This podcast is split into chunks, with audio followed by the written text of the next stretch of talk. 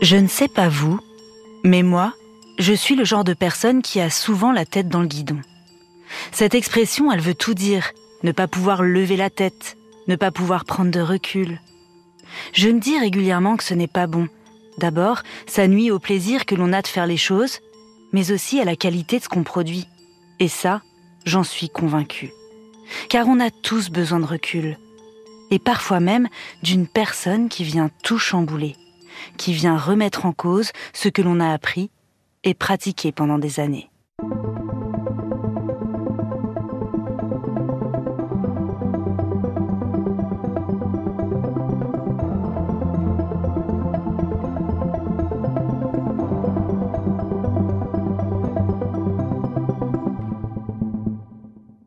Je suis Éléonore Merlin, journaliste à RTL, et vous écoutez Symptômes.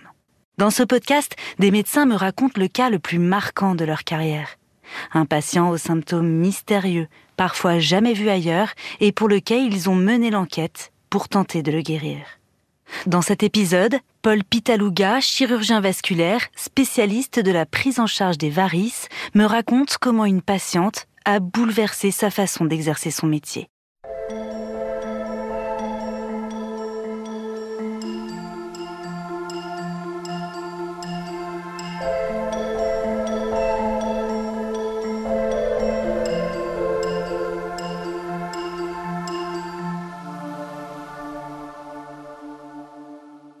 En fait, c'est une patiente euh, que j'ai vue dans ma première année d'installation.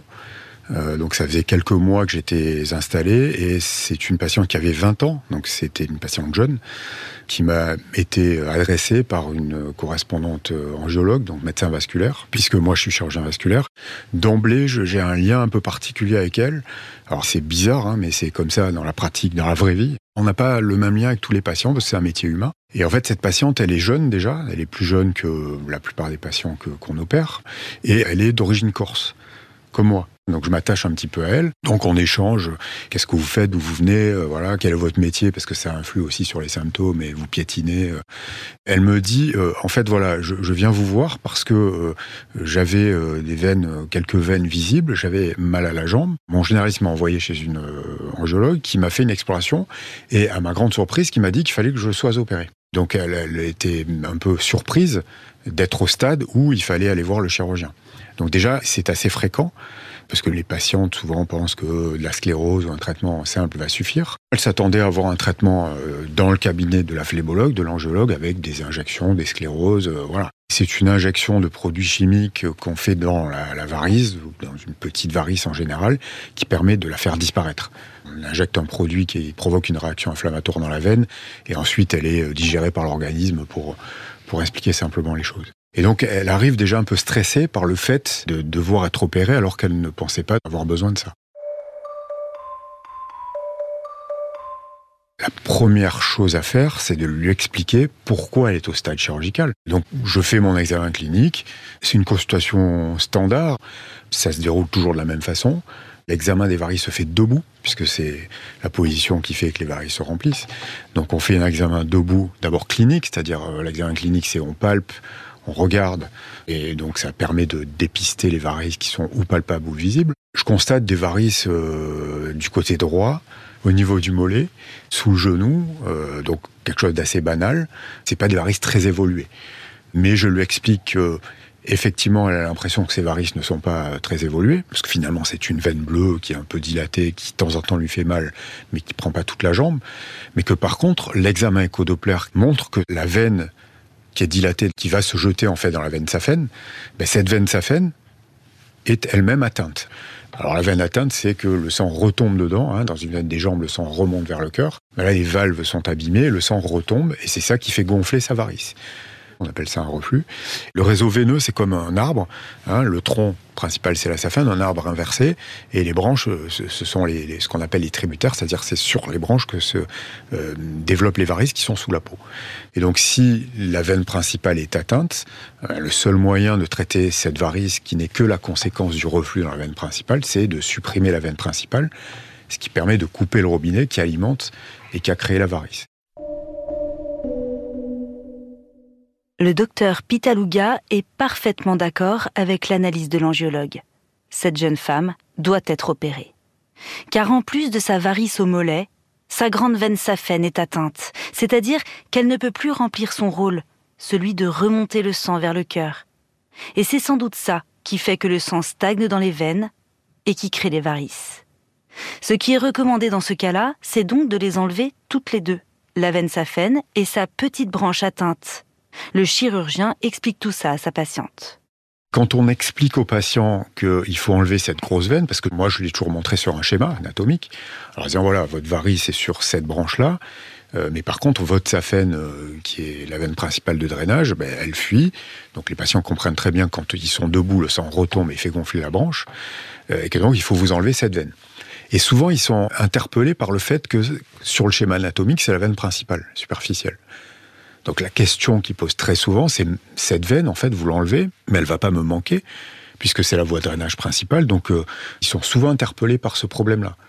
Comme à tous les patients, je la convainc qu'effectivement, euh, cette veine est à l'origine du problème, donc euh, qu'il faut l'enlever parce que sinon, on n'arrivera pas à traiter correctement sa pathologie veineuse. Donc elle accepte tout à fait, elle, elle a confiance, et donc je la programme pour l'intervention quelques semaines après au bloc opératoire. À l'époque, donc les patients arrivaient euh, au bloc opératoire sur un brancard, nu, enfin en tout cas avec un chasuble mais euh, sans sous-vêtements. Donc c'est quelque chose d'important parce que pour une jeune femme arriver au bloc opératoire dans une euh, atmosphère qui est glacée, c'est déjà stressant. C'est déjà très stressant. Et à l'époque, on faisait la plupart du temps une péridurale, enfin une, ce qu'on appelle une rachianesthésie, c'est-à-dire qu'on fait une piqûre dans le dos et ça anesthésie les jambes. Donc là aussi, c'est un facteur de stress, etc. Mais moi, j'essaye toujours d'être présent dans la salle d'intervention quand la patiente arrive, parce que ça la rassure. De voir le chirurgien, c'est enfin, des petits détails tout bêtes, hein, mais le, tout ce qui est anxiogène, euh, déjà, je, m'en préoccupe. Donc on l'installe sur euh, la table d'intervention, l'anesthésiste fait ce qu'on appelle la anesthésie, donc sans aucun problème. Et euh, je mets en place mes champs opératoires, j'effectue l'intervention sans aucun problème. Euh, voilà, quelque chose de très très banal, de très simple en fait, parce qu'elle a une seule varice à enlever. Les patients à l'époque sont hospitalisés une nuit, ils arrivent la veille au soir. Donc en général, je vais les voir la veille au soir, et je regarde le marquage justement pour pas le découvrir au bloc. Ils sont opérés dans la matinée et ils sortent après, euh, souvent le lendemain ou dans la journée quand ils sortent, on, leur laisse, pendant, c'était 48 heures à l'époque, une compression, hein, parce que c'est quand même relativement agressif. Donc je, lui ai expliqué tout ça en amont, bien sûr, avant, hein, comment ça allait se passer, le bas, etc. Et ensuite, il y a un bas à mettre pendant euh, à peu près un mois, dans les suites post-opératoires. Il y a un arrêt de travail à l'époque, hein, qui est de 28 jours, qui est resté longtemps à 28 jours. Elle sort le lendemain, tout va bien, enfin voilà, et j'entends plus parler d'elle. Alors je la revois pour enlever les points, puisqu'on met des points au niveau des incisions. Je la renvoie au bout de dix jours pour enlever les points, donc elle revient, tout s'est bien passé, euh, elle n'a pas eu très mal, euh, voilà, donc euh, j'enlève ses points, c'est bien cicatrisé, il n'y a pas de souci, et je lui dis, vous êtes suivi par l'angiologue, moi je ne vous revois pas, puisque c'est ce qu'on faisait habituellement, hein, puisque le suivi se fait par échographie. Donc euh, voilà, euh, bon vent et euh, je ne vous dis pas bientôt, ce qu'on disait souvent aux patients. L'opération que vient d'effectuer le docteur s'appelle le stripping. À ce moment-là, à la fin des années 90, c'est la méthode chirurgicale la plus couramment appliquée pour traiter les varices. Elle consiste à effectuer des incisions au niveau de l'aine et en bas de la jambe avant de retirer toute la veine saphène pour couper le robinet, comme dit le docteur. Cela fait près de 100 ans que les chirurgiens utilisent cette technique. Elle est donc bien connue. Mais malgré son caractère radical, elle n'empêche pas toujours les récidives, comme le constate le docteur qui voit revenir la patiente. Donc je l'opère en 98 et elle revient en 2001, à nouveau adressée par euh, l'angiologue, la même angiologue qui la suivait, parce qu'elle a des varices qui sont revenues. Euh, donc ça m'interpelle un peu, mais bon, pas plus que ça. Ce qui m'interpelle surtout, c'est le fait qu'elle ait plus de varices trois ans après qu'avant sur un territoire différent. Mais bon, ça existe. En médecine, on voit tout. Donc euh, je me dis, bon, ben ok. Et l'angiologue qui a fait l'échographie me dit que, parce que ça non plus je peux pas le voir, qu'il y a une récidive au niveau du pli de laine. Et là, elle a une néovascularisation, c'est-à-dire qu'elle a de nouvelles varices, mais qui sont très anarchiques, qui sont sous la peau, qu'on ne voit pas, hein, mais qui sont plus ou moins en rapport avec les varices qui sont cette fois-ci étendues à la cuisse. alors qu'avant, elle n'avait des varices qu'au niveau du mollet. Et donc là, elle a des varices euh, qui sont à la cuisse et puis qui descendent jusqu'au mollet. Donc on est formé aussi pour traiter ce genre de récidive variqueuse. C'est assez classique et euh, on suit la règle de la source qui vient d'en haut puisqu'on vit debout. On est les seuls animaux à avoir des varices. On a le sang qui retombe du haut vers le bas. Donc quand on a des varices au niveau euh, de la cuisse ou de la jambe, on va chercher une source au-dessus. Et le principe, comme pour la saphène, c'est de traiter la source. Donc là, dans le cas d'une récidive comme celle-là, il faut retourner au niveau du pli de laine, ce qui est beaucoup plus agressif parce que c'est un tissu cicatriciel. On est déjà euh, allé, on est intervenu, pour aller à nouveau enlever cette source, faire des nouvelles ligatures. C'est toujours beaucoup plus compliqué parce que il y a du tissu cicatriciel, donc c'est plus difficile à opérer, et donc c'est un peu plus agressif. Alors, elle est euh, pas très contente de, revenir, mais elle me fait confiance. Elle sait, ayant sa grand-mère, son arrière-grand-mère, sa maman, qui ont eu des varices, qui ont été traitées, euh, pour lesquelles le problème n'a jamais été vraiment résolu, elle est à moitié étonnée. Euh, elle dit j'ai pas de chance, ma sœur en a pas, pas beaucoup, et moi, bon ben voilà, j'ai tiré le, mauvais gène. Donc à nouveau, elle me fait confiance, elle me dit écoutez docteur, je vous fais confiance, faites ce qu'il faut. La première fois, c'était très bien passé. Donc je la réopère, ça prend un peu plus de temps l'intervention, euh, euh, les suites sont un peu plus douloureuses parce que c'est un peu plus agressif. Mais bon, globalement, ça se passe bien. Elle revient euh, au bout de dix jours pour enlever les points. Et puis je lui dis, bah, écoutez, euh, bon vent, euh, j'espère ne pas vous revoir. Je ne crois pas que je vais la revoir très vite, en tout cas, puisque j'ai vraiment tout nettoyé. Je me suis donné du mal, j'y ai passé une heure et demie, donc je pense que j'ai fait le job, quoi. Comme on me l'a appris, et selon les règles de l'art, que mes maîtres m'ont appris à l'hôpital universitaire. En fait, elle revient un an après, avec encore plus de varices que la fois elle était revenue. Là, le docteur Pitaluga est vraiment surpris. Sa patiente n'a que 20 ans et ça fait deux fois déjà qu'il intervient sur la même jambe en suivant scrupuleusement le protocole. Mais elle est de retour avec cette aggravation et la seule explication que le docteur voit, c'est qu'entre-temps elle est tombée enceinte et que c'est un facteur de risque. Alors elle a eu une grossesse. Elle a eu un début de grossesse qu'elle n'a pas mené à terme, mais bon, elle a eu quand même ce phénomène hormonal. En fait, les, hormones féminines, donc qui sont les, les, œstrogènes et la progestérone, sont de puissants vasodilatateurs, c'est-à-dire que ça fait dilater les vaisseaux et en particulier les veines. Donc, quand vous avez un taux d'hormones qui est élevé, d'œstrogène, progestérone, ça fait dilater les veines et sur un terrain qui est fragile, ça peut abîmer les veines. Et les femmes ont à chaque euh, cycle menstruel un pic euh, d'œstrogène et de progestérone qui a tendance à abîmer les veines, et surtout quand elles sont enceintes, elles sont inondées de ces hormones, et donc pendant une période qui est plus longue que pendant des règles, évidemment, et donc elles ont les veines qui souffrent beaucoup pendant cette période. Et quand vous avez un terrain qui est très fragile, en général, c'est très mauvais pour les veines. Et ce taux d'hormones augmente dès le début de la grossesse. Donc même si la grossesse euh, ne va pas à son terme, mais ça peut quand même être un choc hormonal pour les veines. Donc elle a vécu ça, donc on a une explication quand même en disant oui, bah, vous avez eu ce début de grossesse, donc ça explique probablement que vous ayez ces varices qui sont revenues. Mais ce qui m'interpelle, c'est quand même que la situation est pire. Donc elle me dit vraiment, euh, j'ai pas de chance. Euh, bon, je, j'ai peut-être pas mis bien les bas, etc. Juste cette grossesse, mais bon, voilà, euh, j'ai besoin de vous encore. Comment ça va se passer? Donc je lui explique qu'en fait, ça va être comme la deuxième fois. Hein, je vais retourner. Il y a à nouveau la source qui est réapparue au niveau du pli de laine, alors que j'avais tout nettoyé. Donc déjà, ça m'interpelle un peu, mais bon, il y a eu le phénomène hormonal. Et puis, bon, je lui explique qu'il faut la réopérer. Malheureusement, il n'y a pas beaucoup de solutions parce que sinon, ça va être de pire en pire. Elle est préoccupée, disons, mais inquiète non, parce que ça reste pas, ça menace pas sa vie. Mais c'est vrai que même l'aspect esthétique de sa jambe, et c'est là où c'est un peu injuste, hein, parce qu'il y a plein de veines bleues. Congestionnées, euh, c'est vraiment euh, quand elle regarde sa jambe, elle, me dit j'ai l'impression de voir la jambe de ma mère ou de ma grand-mère, alors que j'ai que 23 ans, euh, donc bon. Effectivement, elle a une baisse de l'estime d'elle-même. Donc vraiment, ça la gêne. Elle a d'ailleurs des problèmes de couple, elle a des problèmes pour se fixer euh, dans une relation euh, de couple, elle a, euh, sa vie est perturbée par cette histoire qui est considérée comme quelque chose de pas grave. Elle ne peut pas trop en parler comme si elle avait un cancer ou évidemment c'est beaucoup plus grave, mais pour elle ça lui pourrit la vie alors qu'on considère que c'est quelque chose de fonctionnel, d'esthétique, que ça va pas la tuer. Mais il y a aussi ce contraste qui fait que je me dis finalement peut-être qu'on prend ce problème un peu par-dessus la jambe et, c'est ça qui fait qu'on ne prend pas de recul par rapport à la pratique euh, qu'on a depuis des années et qu'on ne s'interroge pas sur le, bien fondé de, notre pratique. Je dis, écoutez, voilà, je, comme à chaque fois, j'essaie de faire le mieux possible, vous n'avez pas de chance, euh, euh, de toute façon, on n'a pas d'autre solution puisqu'elle en souffre. elle a mal à la jambe. Le docteur est perplexe, il est aussi touché par cette jeune femme. Oui, en l'absence de complications comme la phlébite ou l'ulcère, les varices, ce n'est pas grave. Mais cette jeune femme commence à avoir une jambe très abîmée, et elle doit encore être opérée, pour la troisième fois. Ça perturbe le docteur, qui pour le moment n'est pas parvenu à la soigner, à la soulager. Et il commence à douter. Ça vous fait réfléchir un petit peu à votre mission c'est de soigner le mieux possible les patients pour leur apporter un bien-être.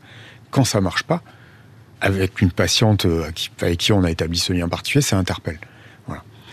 Surtout que donc j'effectue la deuxième intervention dans les mêmes, enfin la troisième là cette fois-ci dans les mêmes conditions que la deuxième, mais là il y a une complication post-opératoire. C'est-à-dire que l'endroit de Bliden que j'opère pour la troisième fois, c'est un endroit où il y a beaucoup de lymphatique. Et donc, quand vous y retournez, vous agressez les vaisseaux lymphatiques. Et donc, elle a une complication lymphatique. Elle va avoir un écoulement qui est pas très grave, mais qui est quand même embêtant, qui va durer euh, plusieurs semaines. Vous avez une espèce de liquide blanc qui ressort euh, par l'incision du pli de laine. Ça demande des soins, ça demande des pansements, ça mouille les sous-vêtements. Enfin bon, euh, pour une jeune femme de 23 ans, c'est vraiment pas terrible, quoi. Et là, je la revois très régulièrement pour faire les pansements, pour surveiller la, euh, parce que ça peut s'infecter, donc la plaie, etc. Donc là, je suis vraiment euh, remué, et c'est là où je me dis, c'est pas possible. Quand je pense à la première fois, quand elle est venue me voir pour une veine dilatée au niveau du mollet, on en est aujourd'hui à la troisième intervention, avec bah, des incisions et des cicatrices un peu partout, parce que les varices étaient étendues, et en plus une complication qui lui pourrit un peu la vie euh, pendant quelques semaines. Donc euh, pour quelque chose au départ qui était fonctionnel, un peu esthétique, je me retrouve avec une jeune femme dans cette situation. Euh, je sais que ça existe, parce que c'est décrit dans la littérature, hein, les, complications lymphatiques. Mais je me dis, bon... Euh, et là, je commence à m'interroger sur tous les patients que je vois qui ont des varices qui sont revenus, depuis que je suis installé, et finalement, je me dis, je vais essayer de comprendre ce qui se passe parce que j'arrive pas à avoir d'explication à cette évolution. Et donc, je reprends les dossiers des patients qui ont de mauvais résultats. Et je fais une publication euh, en 2003 sur mes mauvais résultats, ce qui n'est pas très fréquent.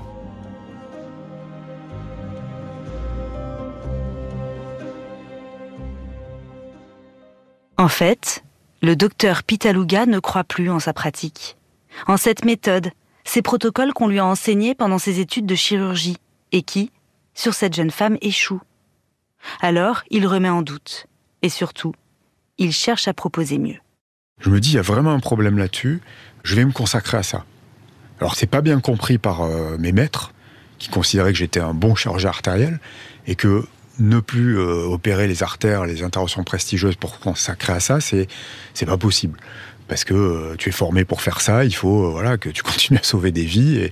Et, moi, j'ai cette espèce de, de vision qu'il y a quelque chose à découvrir.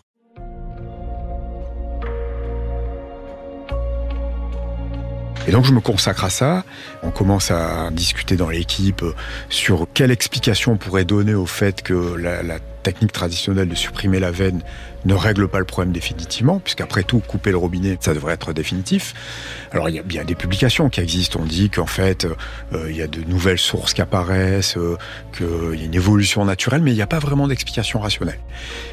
Et me vient l'idée, euh, alors j'inventerai en fait parce que je suis interpellé par des médecins qui ne sont pas chirurgiens, qui dans leur cabinet, alors c'est la vieille école de phlébologie, qui enlèvent des varices, donc des veines, sans toucher à la saphène, parce qu'ils sont pas chirurgiens, donc euh, ils font une chirurgie limitée dans leur cabinet, et qui en fait, euh, alors je vais les voir parce que ça m'intéresse. Je sais qu'il y a des phlébologues qui font ça dans leur cabinet. Je me souviens très bien d'un phlébologue qui était à Montpellier, donc je fais le voyage qu'à Montpellier, et puis je m'aperçois que son cabinet est plein. RTL et qu'il a plein de patients et qu'il me dit écoute euh, j'aurais pas les saphènes parce que je suis pas chirurgien mais bon en faisant ça euh, j'ai de bons résultats les patients sont contents. Mais il me dit euh, tu vois mon cabinet est plein il est réputé. Alors les chirurgiens évidemment le considèrent pas bien parce que euh, il fait pas ce qu'il faut, il fait pas la chirurgie dans les règles de l'art. Et du coup il fait pas trop de bruit parce qu'il a une réputation par bouche mais bon, il me dit mais je suis très content des résultats, euh, ça marche bien, les gens n'ont plus mal, ils n'ont plus de varices. Ben, en fait, il traite que les branches qui sont malades sans traiter la veine principale. Et il fait des petits trous, des petites incisions. Ça aussi, techniquement, ça m'intéresse de voir. Parce que un médecin qui est pas chirurgien, qui fait de la chirurgie dans son cabinet, c'est qu'il doit être habile. Hein, parce qu'il peut pas avoir de complications. Donc le geste lui-même m'intéresse. au départ, en fait, je vais le voir pour ça. Et puis, il est très habile, effectivement. Il fait des toutes petites incisions avec un petit crochet. Il va attraper les veines petit bout par petit bout. Et ces patients ressortent du cabinet. Donc, ils sont pas hospitalisés par rapport à tout le, tout le protocole chirurgical que nous, euh, grands chirurgiens, on, on appliquait. C'était quand même, euh, ça a interpellé. Donc, je suis vraiment interpellé par ça. Et je me dis, moi, grand chirurgien entre guillemets qui a suivi l'école de chirurgie, etc. Je fais une intervention selon les règles de l'art et je me demande si finalement j'ai pas de plus mauvais résultat que ce qu'il a lui. Et là m'apparaît l'évidence que la saphène n'est pas le problème, puisque moi je l'enlève systématiquement et j'ai des récidives et parfois euh, des résultats qui sont pas bons, et voire euh, pas bons du tout. Et euh, lui, ben voilà, euh, c'est pas le seul à faire ça en fait. On n'en parle pas trop parce que ben, ils ont pas envie qu'on parle d'eux parce qu'ils sont pas chirurgiens. Mais en fait, ils ont des résultats qui sont pas mauvais. Et donc là me vient l'idée qu'en fait, euh, peut-être que ça vient des branches au départ. J'en discute avec mon équipe, etc. Et on part là-dessus. Donc on se met tous à faire de l'écho-doppler systématiquement, en plus de l'examen clinique. Donc on scanne tous les patients avec un écho-doppler. Et on s'aperçoit en fait que c'est pas du tout ce qu'on pensait, c'est-à-dire que dans au moins la moitié des cas où la saphène est atteinte, elle n'est atteinte que partiellement. Et on découvre, souvent en regardant la jambe de l'autre côté, pour laquelle les patients se plaignent de pas grand-chose, qu'il y a un début de varice sur les branches alors que la saphène est encore normale. Et là, je deviens totalement convaincu qu'il faut changer de paradigme. Et donc, dès 2004, euh, je mets en place une étude clinique avec un protocole euh, bien fait, en ne traitant que les branches. Sept mois après, je publie les résultats. La fuite dans la saphène disparaît dans 70% des cas. Le docteur Pitaluga est allé enquêter sur le terrain auprès d'autres confrères, non chirurgiens, mais spécialistes des varices comme lui. Il en a déduit que la veine saphène n'était peut-être pas à l'origine du problème et qu'il n'était pas forcément pertinent de l'enlever. Son étude clinique semble en tout cas prouver qu'en retirant seulement les varices sur les branches secondaires, la saphène guérit dans 70% des cas. Ça remet en cause ce qu'on lui avait appris. Il va pouvoir en informer sa patiente, car elle va encore devoir revenir dans son cabinet. Alors je la vois plus pendant donc j'ai opéré euh, je l'ai opéré en 2004 pour la troisième fois. Après, j'en entends plus parler. Elle a eu cette histoire de complications, etc.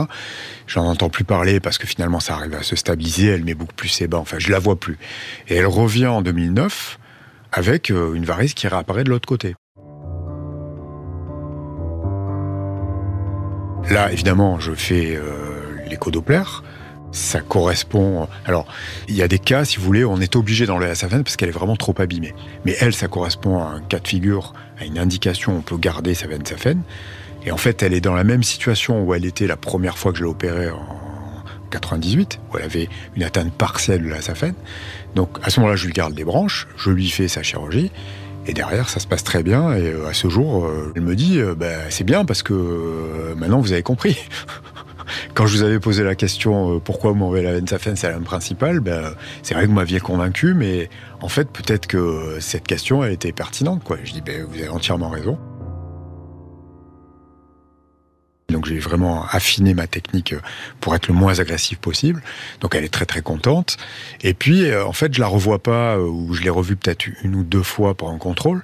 Mais par contre chaque année elle m'envoie une petite carte euh, au moment des vœux en me disant écoutez, euh, je ne reviens pas vous voir parce que tout va très bien. Alors je dis vous savez, il faut revenir. Parce que vous allez peut-être pas dépister une petite varice, et si on la traite au début, hein, c'est l'histoire de l'arbre, il faut couper la branche malade tout de suite, euh, ça serait bien que vous reveniez. Mais en fait, comme elle va bien, elle revient pas, et je mets pas la pression aux patients pour qu'ils reviennent tout le temps, s'ils si, n'estiment pas que, c'est nécessaire, elle est quand même sensibilisée, mais à ce jour, je l'ai pas revue en consultation, donc euh, je sais qu'elle va bien parce qu'elle m'envoie cette petite carte. C'est vrai que je sauve pas la vie des gens.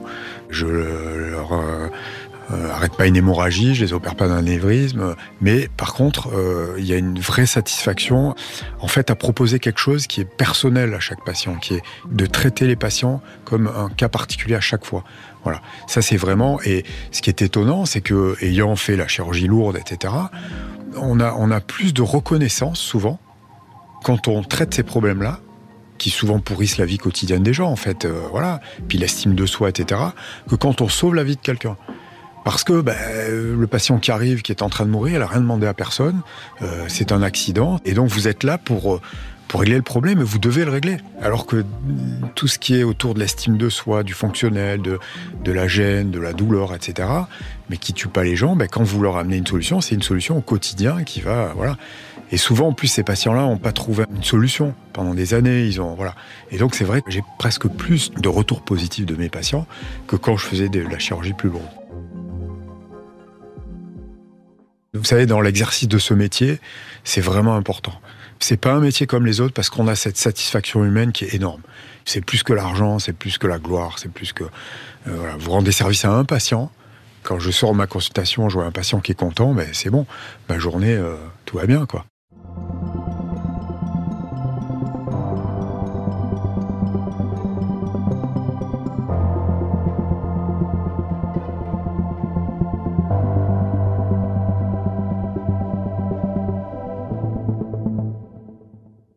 Le docteur Pitaluga consacre maintenant toute sa carrière à la chirurgie des varices. Elle a beaucoup évolué depuis le début des années 2000. De nombreux autres traitements sont apparus, parmi lesquels la méthode ASVAL mise au point par le docteur Pitaluga. La haute autorité de santé n'a pas encore enquêté sur sa méthode, mais elle a pour le moment de bons échos, au-delà même de nos frontières. Les varices sont fréquentes, elles touchent une femme sur deux et un homme sur dix. La chirurgie n'est pas toujours obligatoire, parfois le port de bas de contention et des médicaments suffisent. Mais il faut éviter les complications, phlébites, rupture de varices et troubles cutanés à long terme. Merci d'avoir écouté ce nouvel épisode de Symptômes. Merci à Darine Jedi et Jeanne Rouxel pour cet épisode et pour découvrir plein d'autres enquêtes médicales, rendez-vous sur l'application RTL et toutes nos plateformes partenaires.